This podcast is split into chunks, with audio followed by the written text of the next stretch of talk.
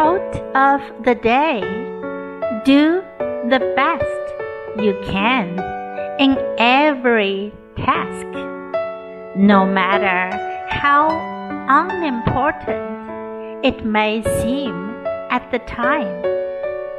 No one learns more about a problem than the person at the bottom. By Sandra Day O'Connor. Do the best you can in every task, no matter how unimportant it may seem at the time. No one learns more about a problem than the person at the bottom. 尽力做好每个工作，不管它当下看来多不重要。在基层做事儿的人处理问题时学的最多。Word of the day: unimportant. Unimportant，不重要的，次要的，无足轻重。